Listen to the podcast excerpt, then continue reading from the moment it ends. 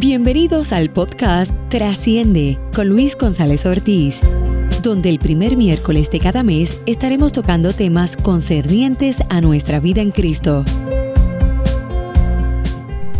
Saludos y bendiciones, bienvenidos a nuestro podcast Trasciende. Estamos muy contentos y expectantes con lo que el Señor ha estado haciendo por esta plataforma. Agradecemos a cada persona que nos eh, afirman con sus palabras.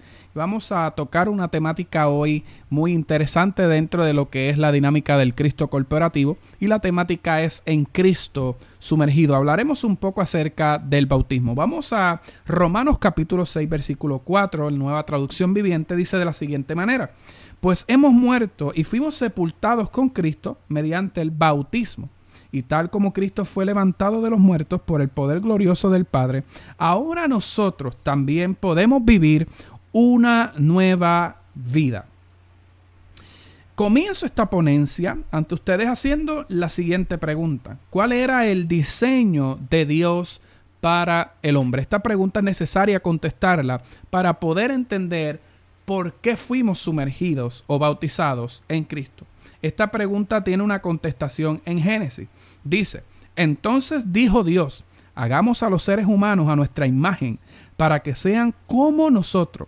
Ellos reunirán o reinarán, perdón, sobre los peces del mar, las aves del cielo, los animales domésticos y todos los animales salvajes de la tierra y los animales pequeños que corren por el suelo. Así Dios creó los seres humanos a su propia imagen, a imagen de Dios los creó, hombre y mujer los creó. Génesis 1, 26 al 27. Qué extraordinario.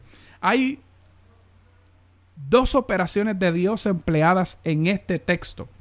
Si usted lee detenidamente, usted se va a dar cuenta que Dios empleó dos operaciones. Número uno, dice que hizo, hacer. La palabra para definir hacer en el hebreo es asha, que significa formar algo de lo que ya existía. La próxima es creó, la palabra crear en el original hebreo es la palabra brera, que implica formar algo de lo que no es existente o conocido. Dios hizo al hombre y lo creó al darle de su aliento para que éste fuera la imagen visible de Dios en la tierra. Sin embargo, todos sabemos que el pecado y la obra de Adán trajeron una distorsión no del deseo de Dios ni de su obra, sino del hombre y al hombre estar distorsionado y muerto, no podía manifestar la imagen y propósito eterno. Ahora bien, el, el, apóstol nos exhorta o no nos exhorta simplemente a una imitación de Cristo, como si dijese que su muerte es como un patrón o modelo para los cristianos. Él se remonta a algo más alto, de carácter y de naturaleza celestial. Eso es lo que llamamos el propósito eterno de Dios. La muerte de nuestro Señor Jesucristo es eficaz para apagar y exterminar la depravación de la carne, escuche bien, así como su resurrección lo es para originar en nosotros un nuevo estado de naturaleza mejor y superior.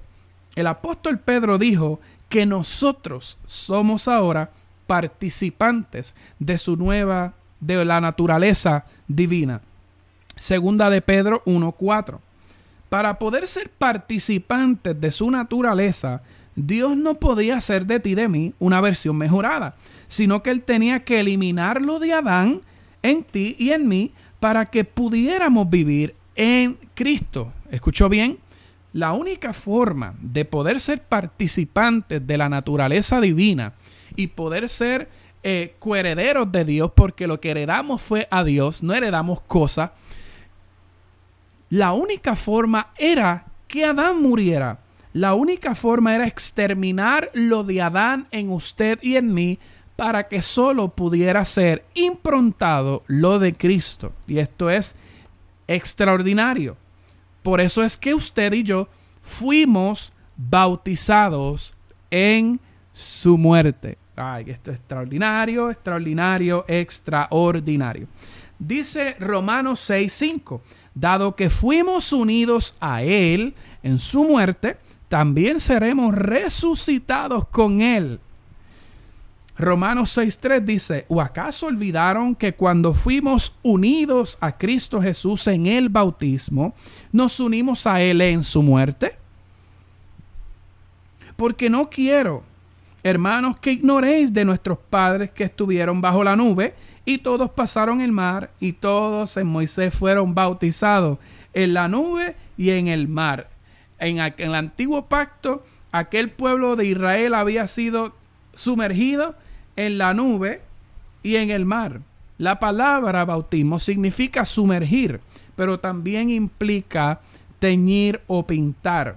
Teñir tiene que ver con sumergir una pieza de ropa en un envase y que cuando éste salga sea cambiado su color original. Los creyentes, por medio de la identificación con Cristo, están muertos a la culpabilidad del pecado son vistos por Dios mismo como si ellos mismos hubieran muerto en la muerte de Cristo y hubieran sufrido la pena completa implícita en la culpabilidad del pecado. No hubo tal cosa como que el Señor tomó nuestro lugar en la cruz del Calvario. Allí no hubo otra dinámica que no fuera que allí en su crucifixión, allí en su eh, eh, sepultura y en su resurrección, nosotros hubiésemos sido par participantes. Por eso es que Pablo dice que nosotros participamos de su muerte, que nosotros fuimos bautizados en su muerte. Esto es lo que se llama la, el poder de representante. El representante contenía en sí mismo a los representados. Por lo tanto, la obra que se estaba dando allí, lo que estaba ocurriendo allí, no era otra cosa que Cristo siendo crucificado y nosotros siendo también crucificados en Él por esa eh, obra extraordinaria. Fuimos sepultados en Él y resucitados juntamente con Él. Esto es extraordinario porque lo que ocurrió allí en la cruz no fue solamente una obra que tenemos que recordar, sino que tenemos que predicarla de, enero hasta diciembre. No es algo que conmemoremos un, fin de semana como este. Tiene que ser nuestro mensaje central. Allí en la cruz ocurrió algo. Allí en la cruz fue dado a luz la iglesia, porque la iglesia dice significa sacados afuera. Allí salió una nueva criatura. Allí salió lo que era el nuevo hombre. Nosotros no fuimos hechos unos cristianos rehabilitados o la versión mejorada de nuestros padres. Nosotros fuimos hechos una nueva creación. Nosotros somos tan nuevos que la palabra Kainot dice que no tiene precedentes. Eso es lo que implica nuevo. Hemos sido establecidos en un nuevo pacto. Hemos sido hechos odres nuevos. Somos un nuevo hombre. Somos una nueva criatura que vive y expresa la vida del Hijo quien es la que nos habita. Eso es extraordinario. Nosotros fuimos sumergidos no en una sustancia, sino en una vida. Lo voy a volver a repetir. Nosotros no somos sumergidos en una sustancia, sino en una misma vida. Hay personas que piensan que ser bautizados tiene que ver con un acto simbólico.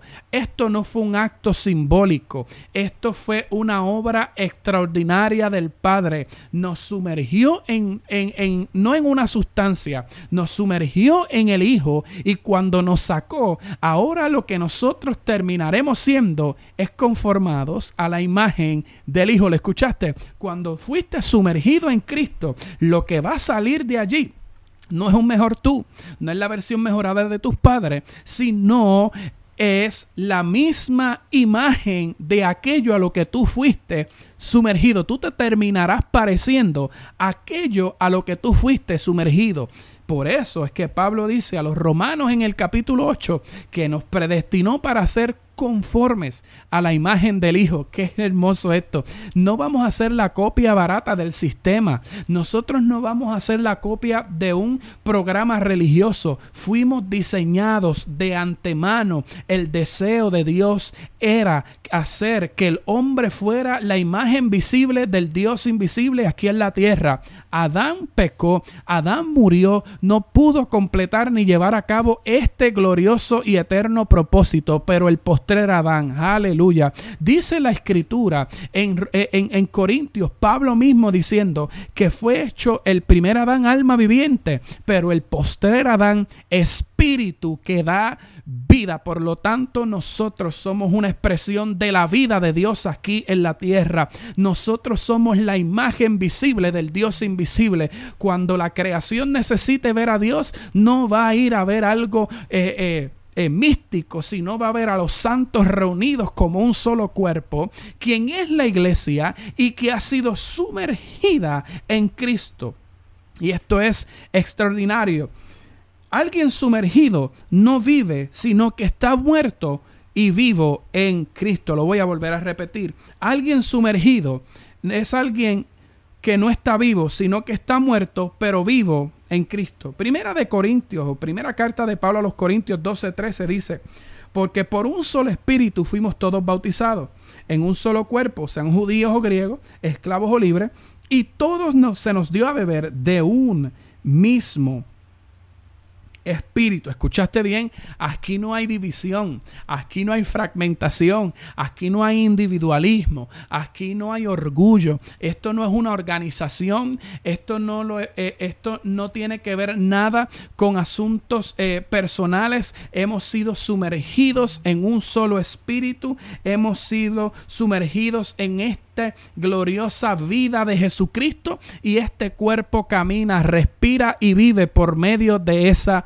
vida. El coronavirus nos ha tocado eh, eh, eh, al mundo entero. Hoy por hoy las congregaciones no se pueden reunir en lo que llaman realmente, en lo que se llama como iglesia. Y esto nos ha trastocado nuestros paradigmas. ¿Por qué? Porque iglesia no es una estructura. Iglesia no es el lugar al que yo voy, sino en lo que me convertí al ser sumergido, Dios querido, en Cristo. La iglesia está en la casa, la iglesia está en cada rincón. Usted no está en una crisis, usted está en Cristo escondido. Y yo voy un poquito más adelante para eso, pero la iglesia ha sido sumergida para que corporativamente, ah, para que participativamente eh, puedan disfrutar de la multiforme gracia de Dios. Nosotros somos piedras vivas creando, Dios mismo creando un templo espiritual, una casa espiritual. Nosotros somos ese templo donde el Espíritu habita en nosotros.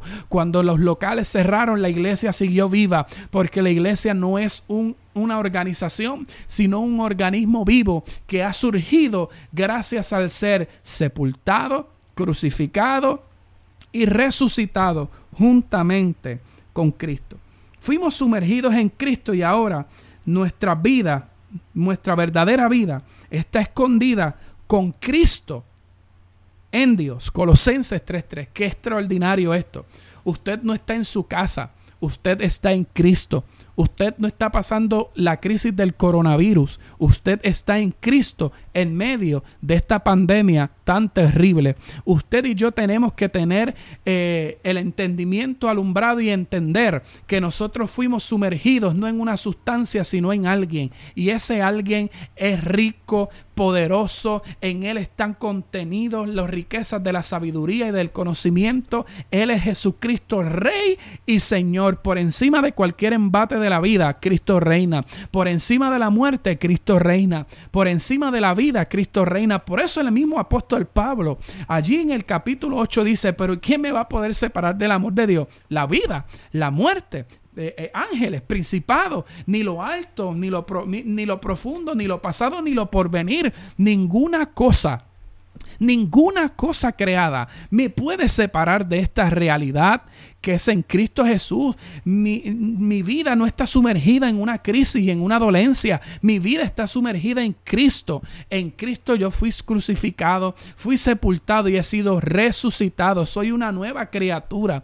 A mí no me afectan los comentarios que puedan recibir o los rechazos, porque yo terminaré siendo conformado a la imagen de Cristo. Yo no terminaré siendo la mejor versión del sistema ni la mejor versión de mis padres. Yo terminaré conformado a la misma imagen de aquel que es el todo en todos. Esto es extraordinario. Por eso el versículo 4 de Pablo, eh, Pablo a los Colosenses dice, capítulo 3, versículo 4, Cristo es nuestra vida. Cristo no es el primer lugar. Cristo no es una parte que nosotros la podemos calificar o clasificar en una agenda. Cristo es la vida misma. Por eso cuando Cristo es la vida de nosotros y nos cierran el local, podemos seguir siendo iglesia que manifiesta a Cristo en nuestra casa, podemos seguir siendo iglesia que manifiesta a Cristo en nuestro vecindario, podemos seguir siendo la iglesia que manifiesta a Cristo en medio de las crisis y en medio de, de las situaciones adversas, porque Cristo no es un tema, un cliché religioso. Cristo no es una temática a tocar en una semana en específico. Cristo es nuestra propia vida. Nuestra propia vida es Él. Y Gálatas 2.20 dice eh, que ya no vivo yo. Quiero que usted sepa algo. Eso no es una expresión de positivismo personal, sino la realidad de vida de un hijo sumergido en Cristo. Alguien que sabe que ha sido sumergido en Cristo comprende que ya no se trata de él, ya no se trata de tus esfuerzos, se trata de su propia vida. Ya podría decirme Luis, pero como tú me estás diciendo que no se basa de los esfuerzos si a mí me han enseñado que yo tengo que vivir conforme a esta ley?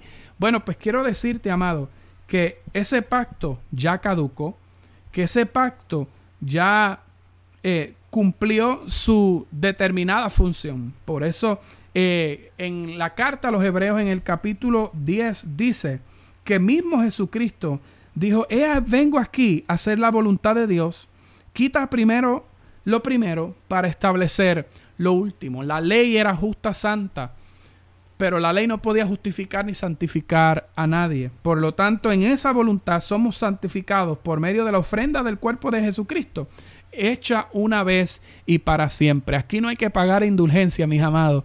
Aquí no hay que pagar un precio. Aquí el precio fue pagado. Aquí lo recibimos por la fe y nos sumergimos en su vida para que nosotros podamos vivir por medio de su vida y no por medio de nuestros esfuerzos. Así que eh, esto es necesario e importante que lo reconozcamos. Nosotros estamos caminando en esa voluntad eterna manifiesta aquí en el tiempo, que Dios hecho carne. Eh, tenía un plan prefijado en la eternidad con su Hijo Jesucristo, porque el nuevo pacto es un pacto entre Dios y Dios Padre y Dios Hijo, no entre el hombre. ¿Escuchó bien?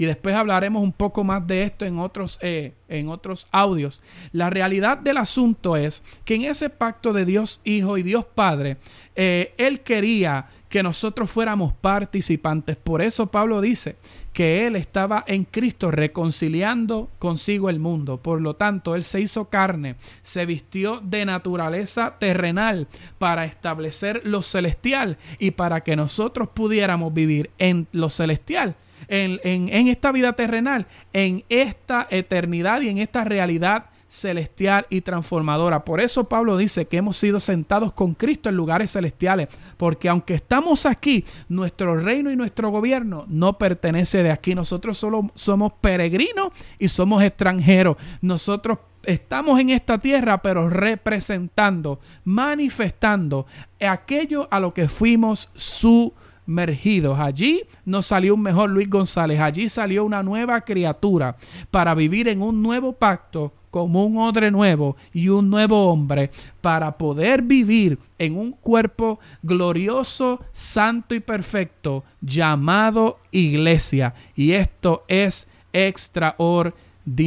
Así que nosotros vivimos en el poder de esta poderosa verdad en Cristo tú también fuiste sumergido. Me despido de ustedes. Será hasta el próximo podcast. Bendiciones, compártelo con otros. Me puedes conseguir en mi página de fanpage, Luis N. González Ortiz, eh, nuestros libros Propósito entre los escombros está disponible en la plataforma Kindle. También eh, Escogidos para la Libertad. Escogidos para la Libertad fue nuestro segundo libro. Ah, ahí está disponible en Amazon Kindle y también está disponible físico. Nos puede escribir a nuestro inbox en nuestra página de fanpage y ayúdanos a orar porque estamos en el proyecto de escribir nuestro tercer libro titulado Eclesía, la familia de Dios. Así que gracias a cada persona que nos sintoniza, compártelo con otros para que sean edificados en la tarde de hoy. Bendecido. Gracias por conectarte al podcast Trasciende. Suscríbete, escríbenos y compártelo con otros.